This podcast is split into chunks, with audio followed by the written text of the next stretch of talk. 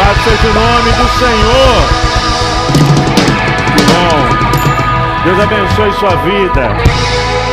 Sempre nós somos mais do que vencedores por meio de Cristo Jesus. Paulo falando, por certo que nem a morte, nem a vida, nem a altura, nem profundidade, nem outra criatura poderá nos separar do amor de Deus que está em Cristo Jesus.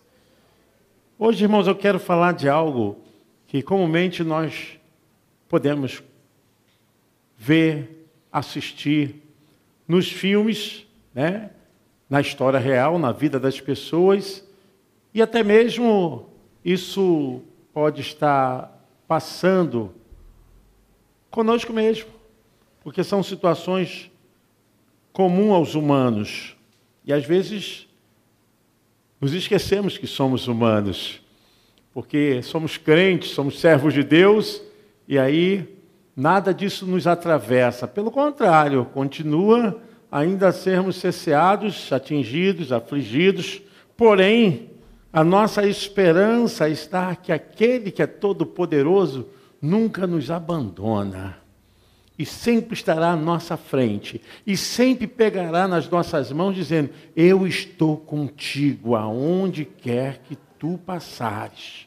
Deus nunca nos abandona, e Ele é capaz de reconstruir a história, refazer, Ele é poderoso para reformar aquilo que está deformado. Então, queridos, eu quero ler um texto em Jeremias 29, 11 Jeremias 29, 11. Esse texto nos faz pensar muito nas promessas de Deus e na esperança que temos que ter. Só eu conheço os planos que tenho para vocês: prosperidade e não desgraça, e um futuro cheio de esperança. Sou eu o Senhor que está falando. Amém. Podeis assentar, irmãos. Eu quero que você entenda o que está acontecendo aqui. O profeta Jeremias vê todo o povo sendo levado para o cativeiro da Babilônia. E ele vê o futuro dessa nação agora num processo de tempo de dor, de desespero, desesperança, e no meio dessa calamidade coletiva, nacional, Deus levanta o profeta Jeremias para dizer: Olha, eu sei os pensamentos que tenho para vocês.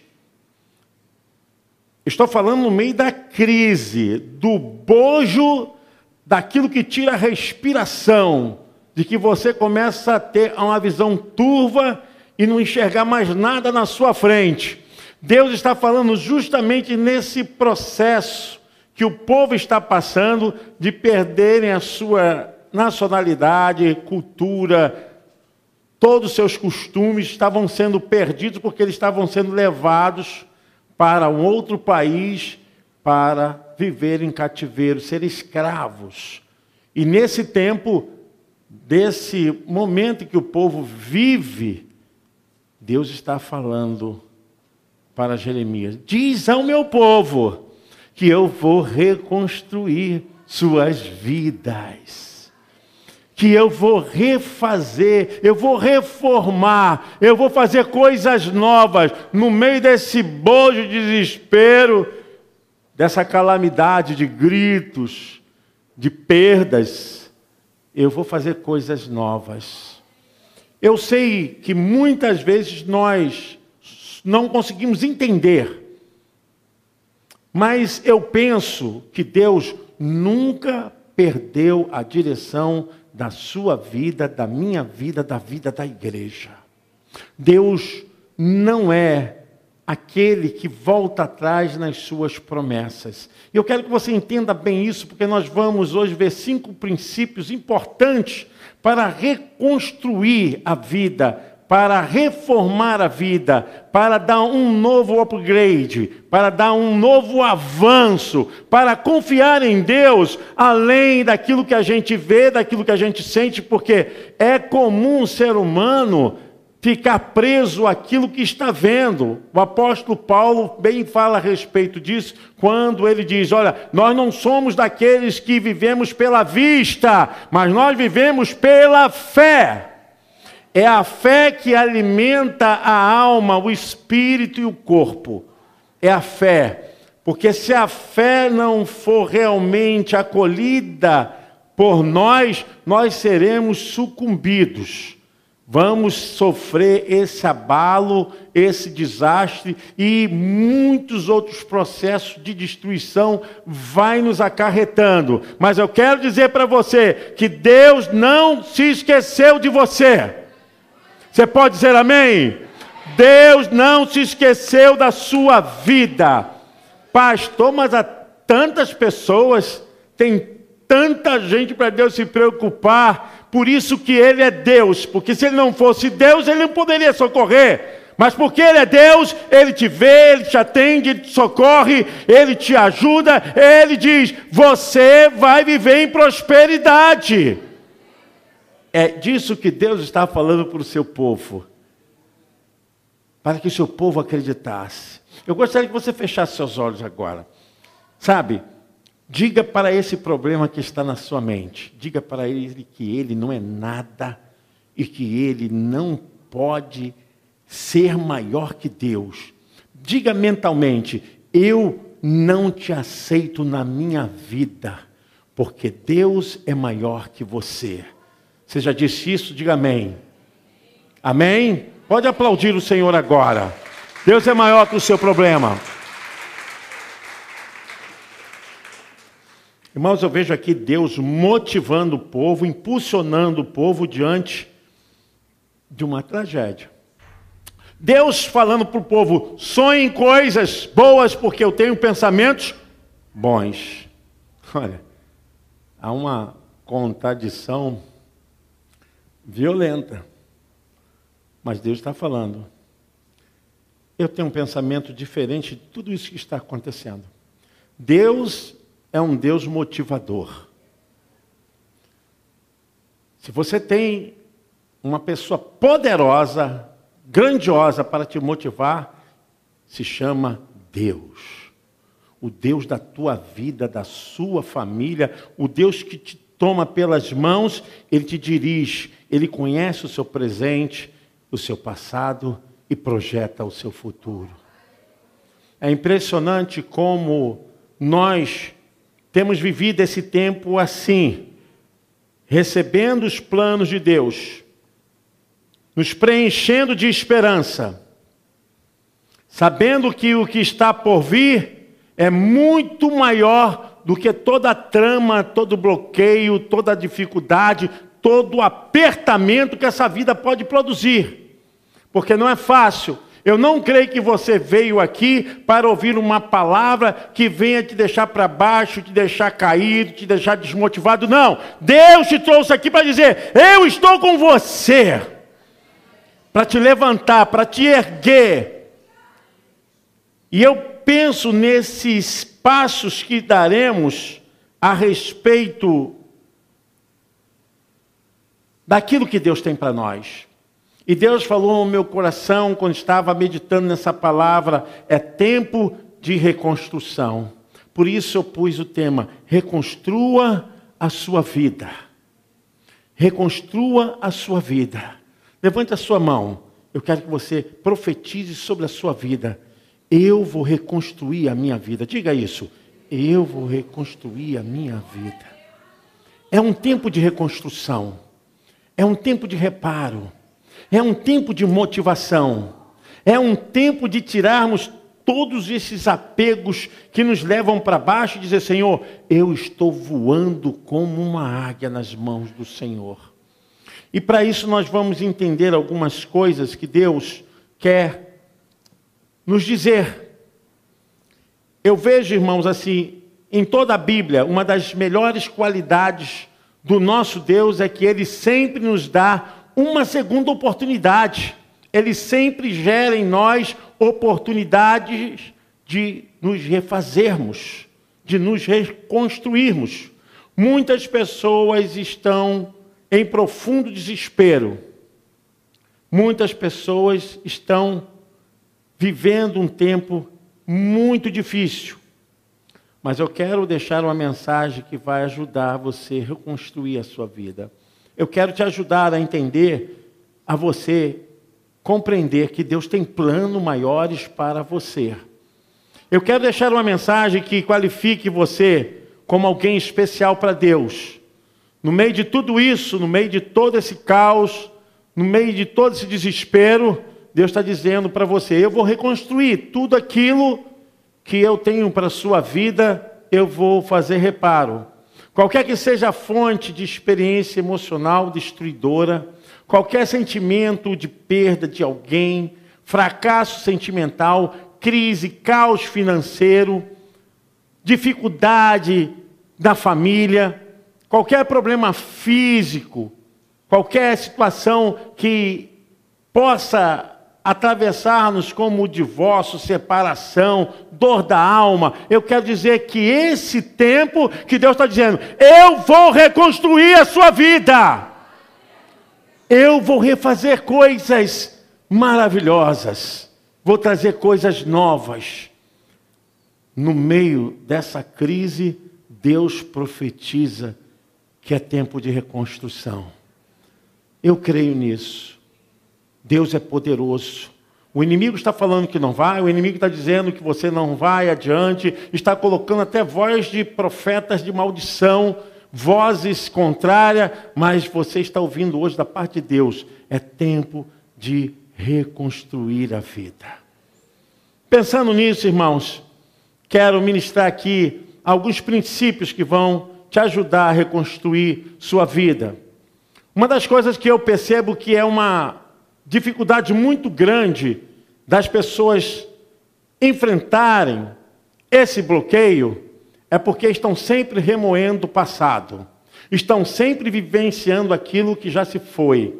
Então, quero dizer, aceite aquilo que não pode ser mudado na sua vida. É duro isso. Alguém tem que ter coragem de dizer para você. Alguém tem que ter coragem de tocar nessa ferida e dizer: olha, é tempo de cicatrizar essa enfermidade. Porque toda vez que você olha para lá, você cutuca, sangra e nunca é curado. Você não pode mudar o passado, nem eu. Não podemos mudar o clima, não podemos mudar escolhas de outras pessoas. Outras pessoas escolheram coisas, isso nos afetaram. O que, é que eu posso fazer?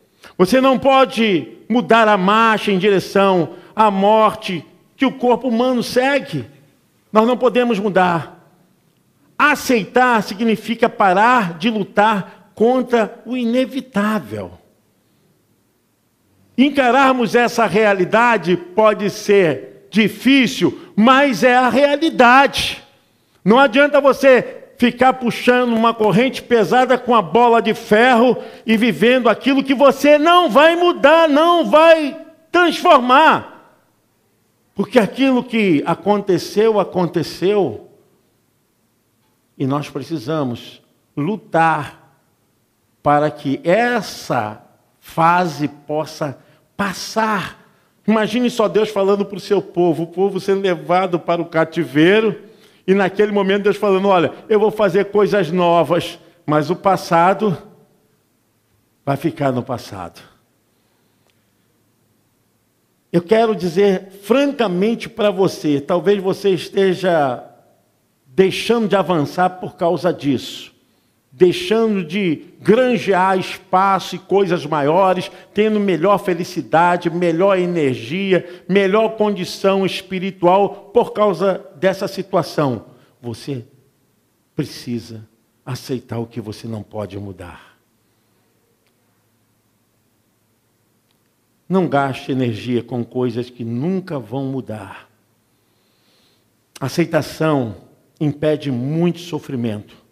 Seja o que for que você esteja encarando e já tenha percebido que não é possível mudar, entregue a Deus. Entregue a Deus. Não lute. Deus sabe o que é melhor para você. Você pode dizer amém? Pare de se debater. Pare de se afogar diante de, desse clima, dessa situação que você não vai mudar. O que aconteceu, aconteceu. Seja o que for, entregue a Deus. Nunca se preocupe com coisas que estão fora do seu controle para serem mudadas. Cerca de 90% das coisas que nos preocupamos e sofremos é constituído por coisas que não podemos mudar. O ser humano ele fica mais fissurado, embrenhado naquilo que não pode fazer, não pode mudar, do que numa nova perspectiva, numa nova esperança, para um processo que pode tirar esse sofrimento que ficou agarrado em sua vida. Às vezes, os alicerces da vida são abalados, mas Deus está sempre perto para nos socorrer. Você pode dizer amém? Viver esse momento de perdas é complicado. Pessoas vivem o luto, vivem estágios de dificuldades, porque o ser humano não nasceu para perder. E você precisa entender Existem estágios, existem estágios dentro do luto, né? Porque as pessoas acham que o luto é simplesmente luto por perda, por morte. Mas existe o luto por perda de um objeto que nós colocamos amor, sentimento, que esse objeto pode estar vivo, pode ser uma saída de um estado para o outro, de um emprego, pode ser uma perda de uma vida sentimental amorosa, pode ser uma situação de negócios, tudo isso envolve perdas e lutos melancólicos. Então, a psicologia diz que existem estágios para isso. Logo do início há o estágio da negação. As pessoas negam, não, não aceito, não aconteceu. Depois vem a raiva. Por que Deus? E começa a vir aquele ódio. Depois vem a barganha, porque tanta gente, logo ele, logo ela, logo comigo, por que, que aconteceu? É do ser humano mesmo viver todo esse processo de luto. E logo depois vem a depressão, vem a dor, vem a falência dos ânimos, vem a prostração, a frustração, Vem a tristeza que ela se prolonga por mais de 20 dias, 30 dias.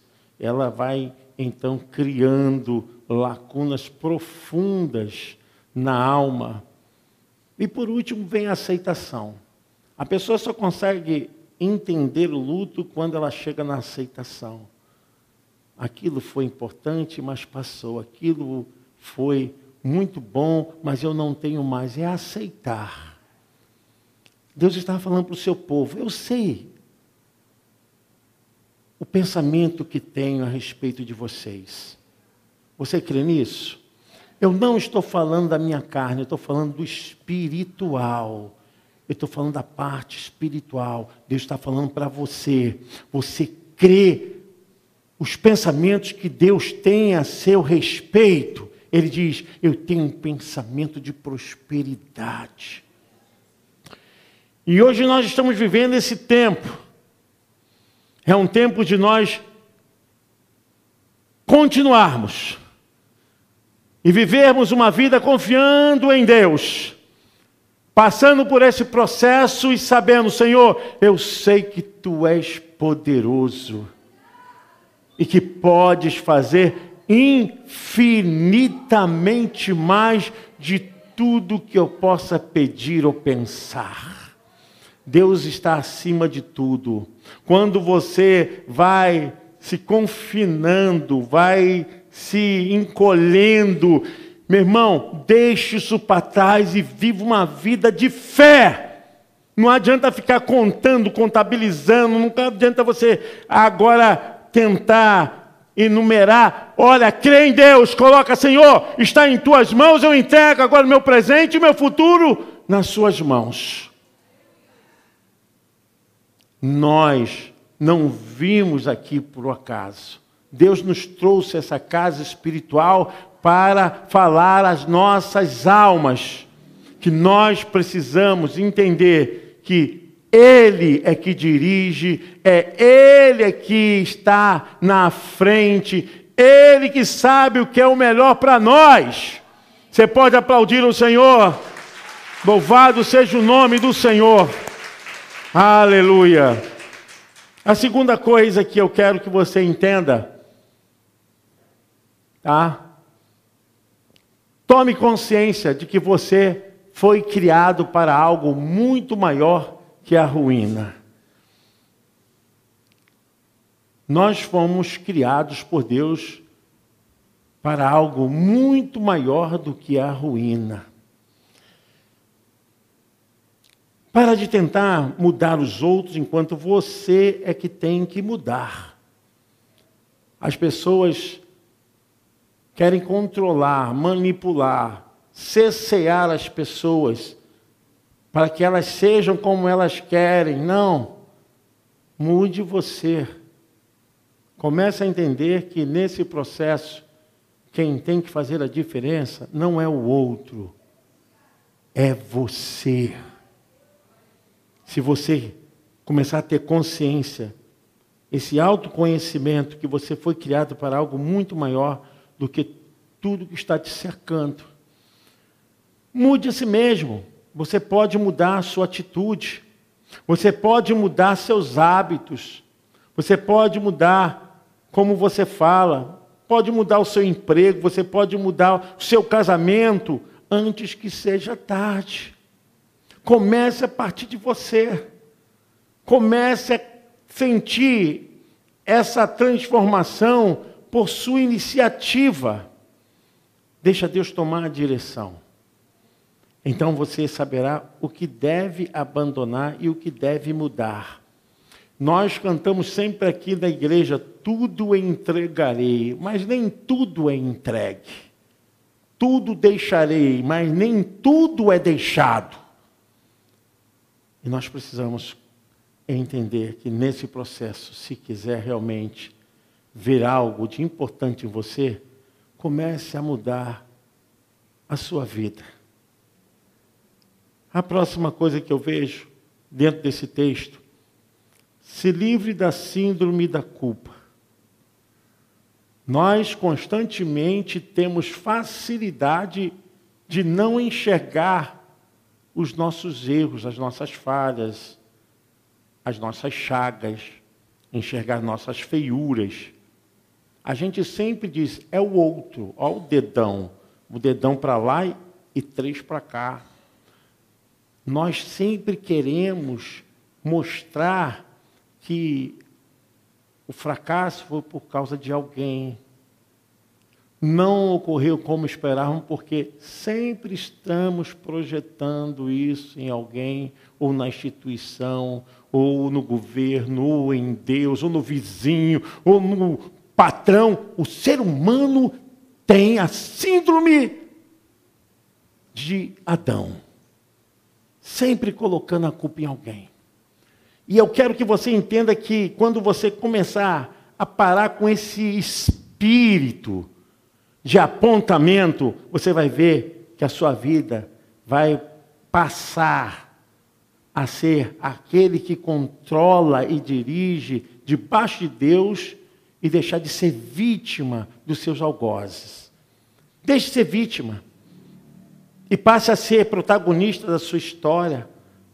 Escreva a sua história do jeito que você quer, como você pensa. Se você quer que isso aconteça, faça! Se você quer realmente isso, comece a se dedicar para alcançar isso. É muito fácil a gente botar a culpa no pai, na mãe, no patrão, na esposa, no esposo, e culpa no governo, e você não faz absolutamente nada para que isso se mude. Se você quer realmente uma vida reconstruída, pare de acusar as pessoas. Se livre dessa síndrome maldita, porque ela só traz sofrimento, ela só traz bloqueios. Seja protagonista, seja proativo, decida, transforme a sua vida, seja você o autor, o diretor da sua história. A culpa não traz cura, irmãos. Sempre machuca. A culpa sempre rompe relacionamentos. A culpa não traz união, só traz divisão. Só divide. Nunca constrói, somente destrói. A culpa nunca resolve problemas, somente aumenta os problemas. E eu quero que você receba essa palavra através do mundo espiritual. Deus está falando: pare de usar a sua língua para culpar. Se livre dessa síndrome da culpa. Porque Jesus já carregou essa culpa. Ou nós entendemos a obra que Jesus fez, que ele realizou, ou vamos ficar sempre dominados por esses sentimentos. Eu quero que você entenda isso. Pare. Tem gente que culpa todo mundo, culpa até a Deus. Porque Deus, Deus permitiu, Deus, Deus, Deus, Deus. Existem leis nesse universo que permeiam o ser humano, permeia a terra, permeia as ações, os pensamentos. Pessoas fazem coisas erradas, depois Deus. Pare de ficar culpando. Existe algo lá em Romanos 8, 28 que nos faz pensar que todas as coisas cooperam para o bem daqueles que amam a Deus e que andam segundo os seus propósitos. Deus só não pode transformar pecados. Pecado já foi pago na cruz do Calvário. Pecado tem que ser pago.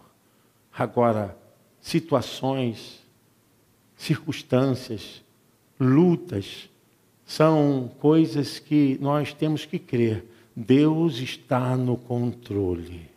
Deus está dirigindo a minha vida. O homem só se torna um fracasso depois que começa a culpar as outras pessoas. Ninguém quer ficar do lado de pessoas que só vive culpando, culpando. Pode ver, quando uma pessoa é assim, ela fica sozinha.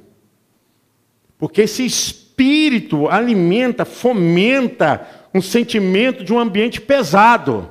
É difícil uma pessoa que esteja somente vivendo essa síndrome da culpa, ter companhias, sempre sozinha. Esse sentimento de culpa só produz desgraça. Eu quero que você olhe para você mesmo. Olhe para si mesmo. Veja o que pode melhorar. O que pode mudar. Quando você tira o sentimento de culpa, você começa a entender que as coisas podem melhorar.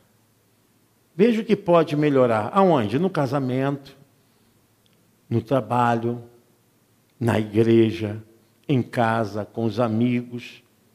E se a gente for ver lá em Gênesis 3, 12, essa foi a síndrome que pegou Adão. E depois que pegou Eva e chegou até a serpente. Porque Adão culpou Deus: olha, foi a mulher que tu me deste. E Eva, para se defender, porque é muito comum o ser humano se livrar e não assumir o seu erro, botar a culpa nos outros. Gente, isso é uma coisa vergonhosa. Assuma os seus erros, assuma as suas falhas. Falha como marido, falha como esposa, falha como empregado, como empregador, falha como membro, como pastor, seja o que for, assuma. Pare de ficar apontando. Eu não estou falando isso que seja uma licenciosidade para fazer fazer besteira e ficar dizendo, ah, eu errei. Não, estou falando isso não. Mas eu estou falando, pare de ficar acusando as pessoas e seja o protagonista da sua vida. Para mudar mesmo. Deixe de apontar. E isso já se tornou dentro do manual de comportamento mental um transtorno. Vocês sabiam disso? Pessoa que fica culpando os outros é um transtorno DSM-5 e no CID-10, que são os transtornos de doenças mentais, ficar acusando, apontando, já se tornou uma classificação de diagnóstico de transtorno mental. Olha que isso já é antigo, já se inseriu na humanidade com facilidade, porque é muito bom as pessoas chegar e eu apontar, não, foi por causa de fulano, ah, eu não fico aqui porque fulano está aí, aí, aí fica assim, ninguém toma uma postura, assuma. O que, que eu posso fazer para melhorar no meu casamento, no meu trabalho, na igreja, em casa, com os amigos? E se livre dessa culpa. Amém, irmãos? Se livre só faz aumentar o que é errado quando não entendemos que o caminho para a vitória é a consciência, é a confissão, é o abandono da culpa. Quando você estiver errado, admita. Quando estiver certo, não precisa ficar repetindo. Depois que confessou o seu erro, depois que reconheceu, pare de ficar se condenando porque a Bíblia diz que ele levou sobre si as nossas dores e os nossos pecados. Isso é transformador. Próximo passo, faça a maior descoberta da sua vida. Saiba quem é você. Você é filho de Deus. Amém? Você pode aplaudir o Senhor? Você é filho de Deus.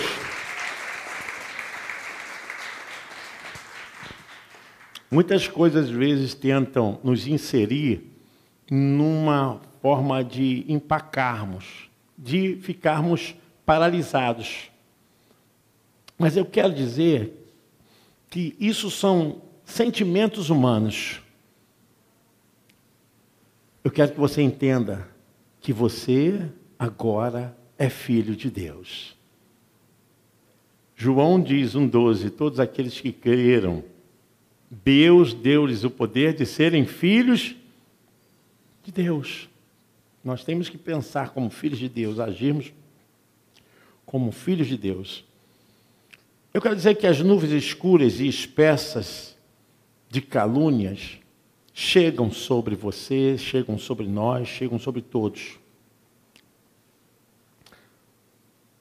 E a gente precisa entender que esse tipo de calúnias pode dominar a nossa mente,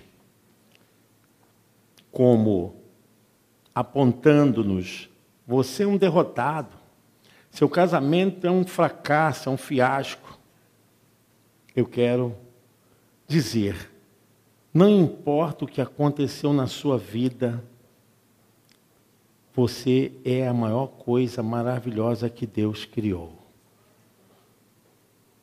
Não importa o que aconteceu na sua vida. Pastor, fui humilhado, fui envergonhado. Pastor, perdi tudo. Pastor, eu passei por uma situação de constrangimento forte. Não importa, levante a sua cabeça, porque o que Deus está falando agora para você é que você é a causa mais importante que ele se preocupa.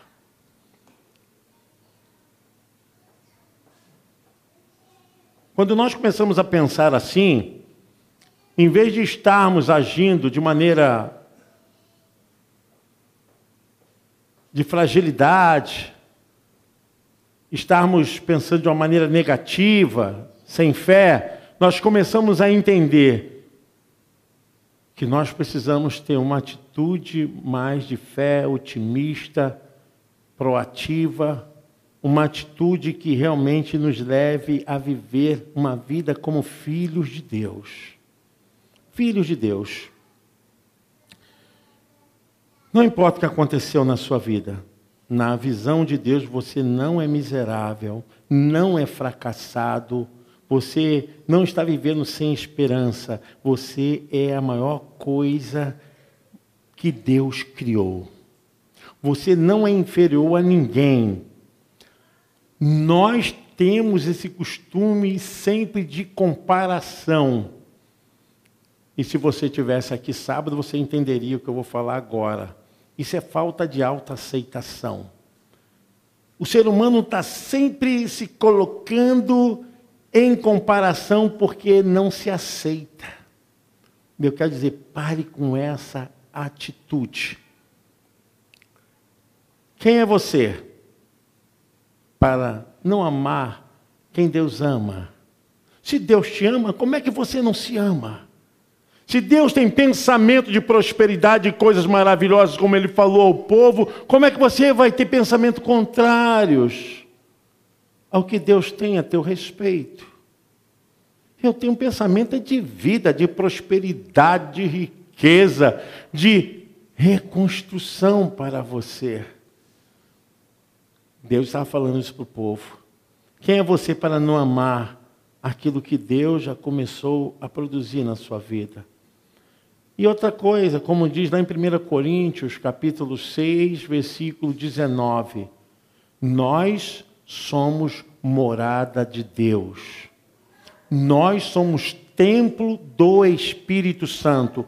Não são as paredes, nada disso aqui. Isso aqui é um lugar. Deus não habita nessa construção física. Deus trabalha nas nossas vidas. Ele habita em nós. Ele está em nós. O Espírito do Senhor Deus está sobre nós. Precisamos combater esses pensamentos que tentam roubar aquilo que Deus já nos constituiu no seu reino espiritual. Porque ficamos nessa fragmentação espiritualizando uma coisa e daqui a pouquinho vivemos outra coisa. Não, você integramente é uma totalidade do amor e do fervor de Deus. Você não pode se desprezar, você não pode olhar para você como coisa qualquer. Você é filho de Deus. Você pode aplaudir o Senhor. Você é a melhor coisa que Deus criou. Nem gêmeos de uma mesma placenta, as crianças são iguais, os bebês são iguais. Pode ter uma fisionomia, uma aparência, mas os pensamentos são diferentes. Ninguém é igual nesse mundo. Ninguém. Olha, milhares de unidades humanas. Ninguém é igual. Todos são diferentes. Todos criados para um propósito de Deus. Você é a melhor coisa que Deus criou. Por que desistir de você? Por que desistir daquilo que Deus está sempre investindo? Que é você, que sou eu. E eu sigo, irmãos, o próximo princípio. Diga não para a autopiedade. Eu tenho visto que tem sido uma marca muito horrorosa que o inimigo tem colocado nas pessoas. Uma tatuagem na mente e as pessoas sempre ficam fazendo-se de coitadinhas, de pobrezinhas, miserávelzinhas. Isso é um demônio. São pessoas que começaram a viver de atendimento das outras pessoas, se colocando como pobrezinhas, desgraçadinhas. Enquanto isso estiver atuando na sua vida, você não vai entender o propósito que Deus tem para você. Enquanto você estiver alimentando esse espírito de autopiedade, de flagelamento, ah, como eu sou tão horrível, como eu sou tão jogadinho, ninguém liga para mim, ninguém gosta de mim. Ninguém me ama, o mundo me odeia. Tem gente que chega a dizer: a morte é o melhor no momento que eu possa ter. É uma desgraça ambulante, tão miserável. Pare de dizer essas coisas da sua vida. Porque você não pode ser menos do que aquilo que Deus tem a seu respeito. As pessoas estão falando mal de mim, não mereço isso, ninguém liga para mim, isso não pode estar acontecendo. Não deixe isso tomar o controle da sua vida, meu irmão, minha irmã. Você pode dizer amém? Não deixe isso tomar conta da sua mente. A autopiedade abre porta para a depressão. A autopiedade leva a pessoa a ficar enferma. A autopiedade leva o patamar da mesquinhez da existência. Pare com isso. Tome a direção da sua vida. Peça a Deus o poder. E dizer, Senhor, não aceito viver dessa forma. Diga não à autopiedade. E convide a presença do poder de Deus para sua mente. Uma das coisas que eu falei aqui no nosso curso sábado passado que a mente humana ela repete aquilo que é imprimido nela. Nós não nascemos inteligentes, nós nos formamos e recebemos conhecimento. A mente ela vai seguir aquilo que você está colocando nela. Se você diz que você é um miserável, que ninguém liga para você, o seu corpo, toda a formação da sua vida vai se tornar para essa envergadura. Os seus pensamentos vão então fazendo neuroplasticidade dos seus neurônios. Você vai começar a produzir menos hormônios da felicidade. Você vai começar a ter atitudes, né? Já viu como quando a pessoa está coitadinha? Coitadinha está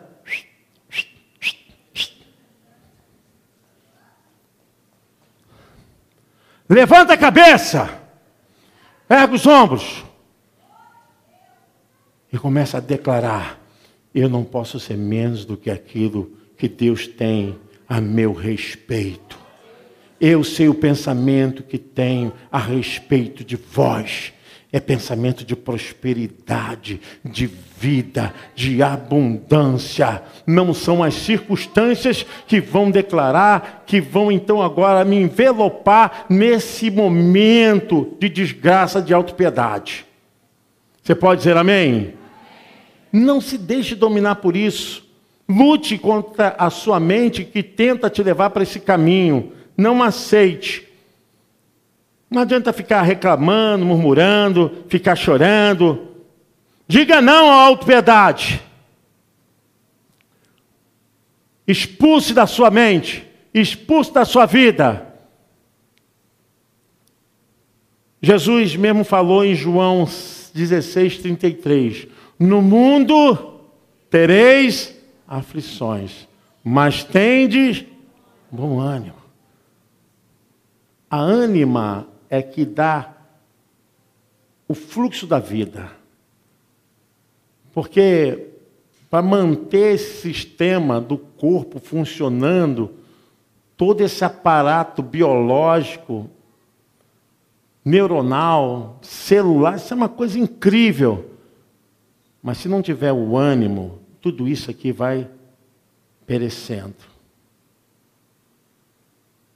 E hoje o que mais se fala são doenças psicossomáticas. Doenças da mente para o corpo.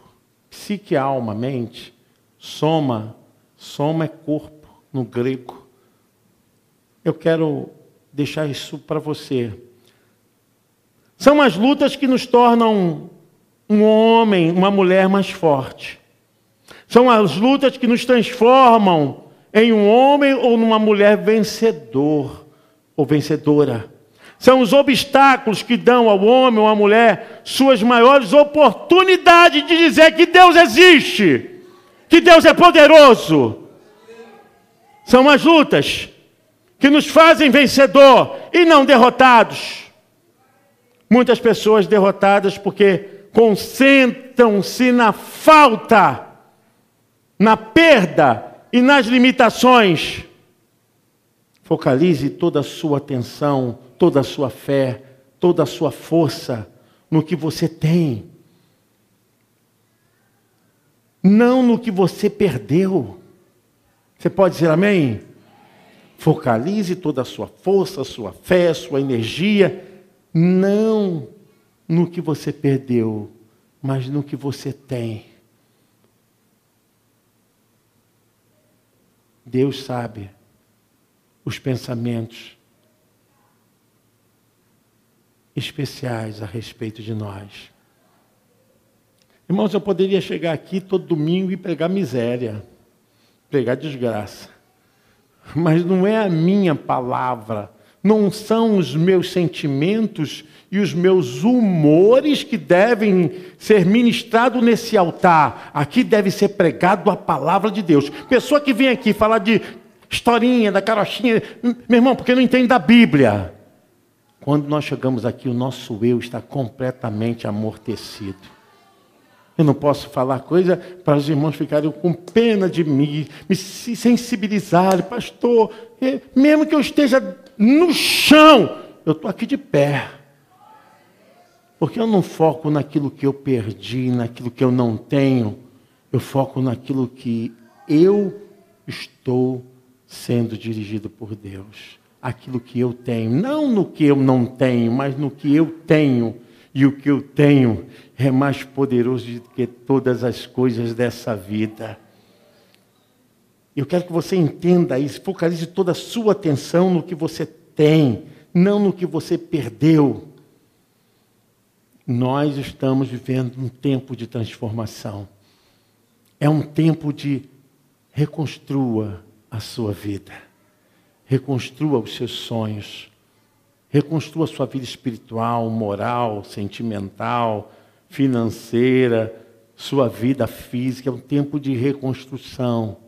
Se a Estela puder colocar novamente Jeremias 29, 11, eu quero repetir esse texto. Deus estava falando ao meu coração. Deus estava falando ao coração do povo de Judá que estava sendo levado para um cativeiro. E essa não foi fácil. Foram várias deportações. Jeremias viu todo o processo de dor, de morte, de desespero, o cerco que Nabucodonosor fez em Jerusalém. Isso dá uma história para a gente ter uma aula magna aqui de ficar um dia inteiro falando desse cerco.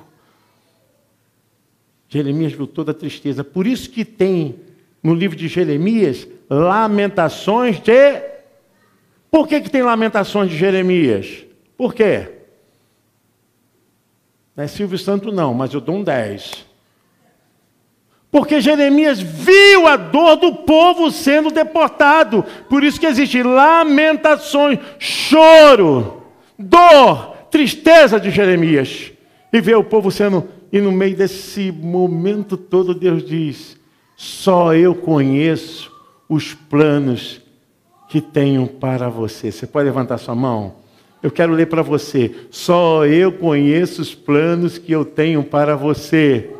Prosperidade e não desgraça, e um futuro cheio de esperança. Sou eu, o Senhor, que está falando. Recebe, meu irmão, recebe, minha irmã, em nome de Jesus. Recebe.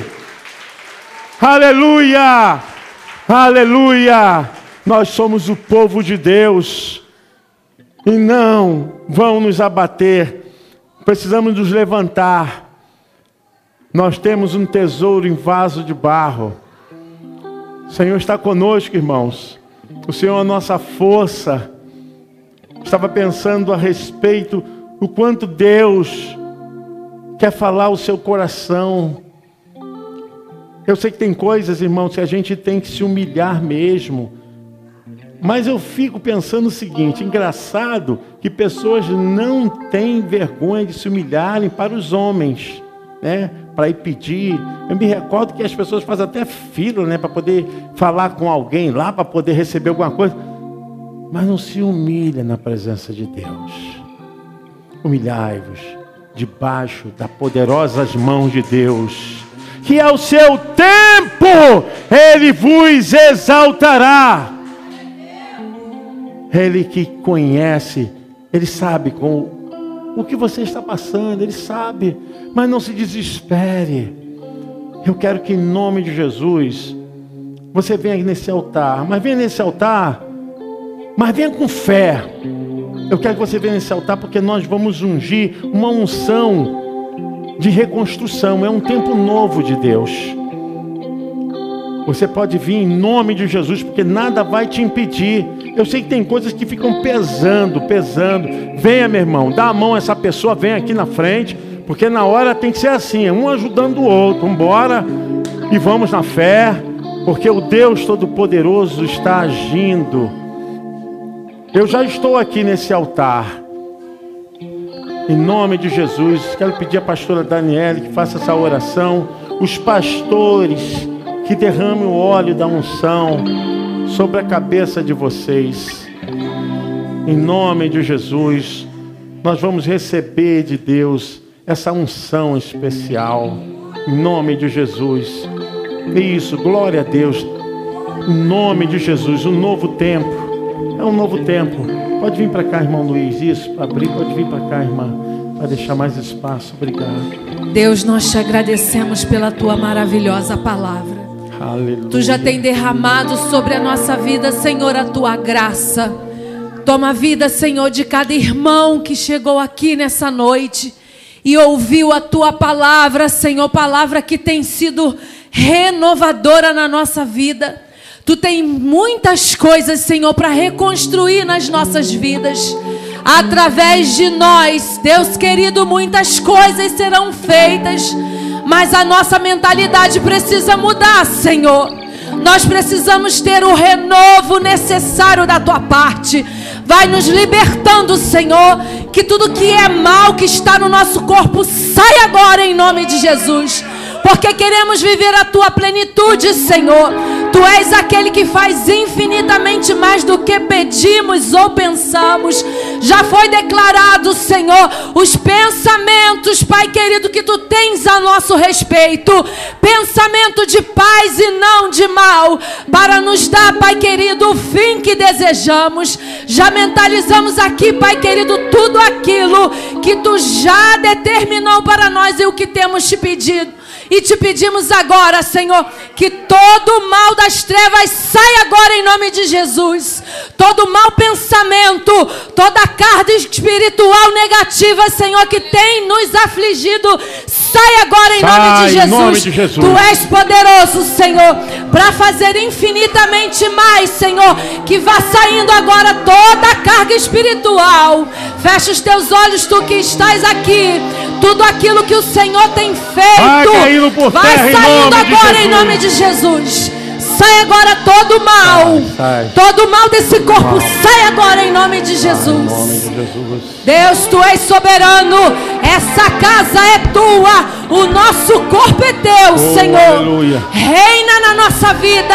Reina no nosso corpo. Reina na nossa Oh, mente. aleluia. Tu és o centro da nossa vida. A tua palavra já foi liberada, Aleluia. Senhor. Reina aqui, Oh, Pai querido. Reina, ai. Pai querido, na Oh, nossa vida. Senhor. Reina na nossa mente. Oh, aleluia. Reina no nosso Aleluia. corpo. Palavra de reconstrução. Palavra de santidade. Pai, toma a nossa vida nas tuas mãos. Toma o nosso coração, a Toma, nossa alma, Senhor. a nossa mente, Aleluia, Senhor. Senhor. Tudo aquilo, Pai Tudo querido, que já aquilo, foi Senhor. declarado sobre nós. Queremos viver, Senhor Aleluia. e viveremos a tua plenitude, Senhor. Nada impedirá a tua plenitude na nossa casa, na nossa vida e na nossa família.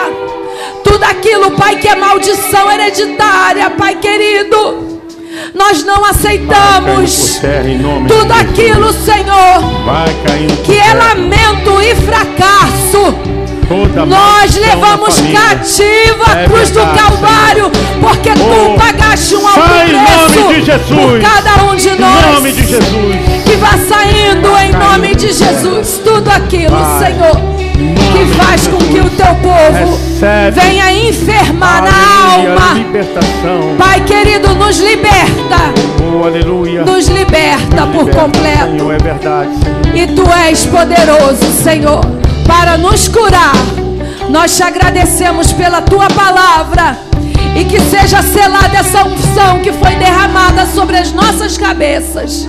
em o nome santo de Jesus. Amém. Graças a Deus.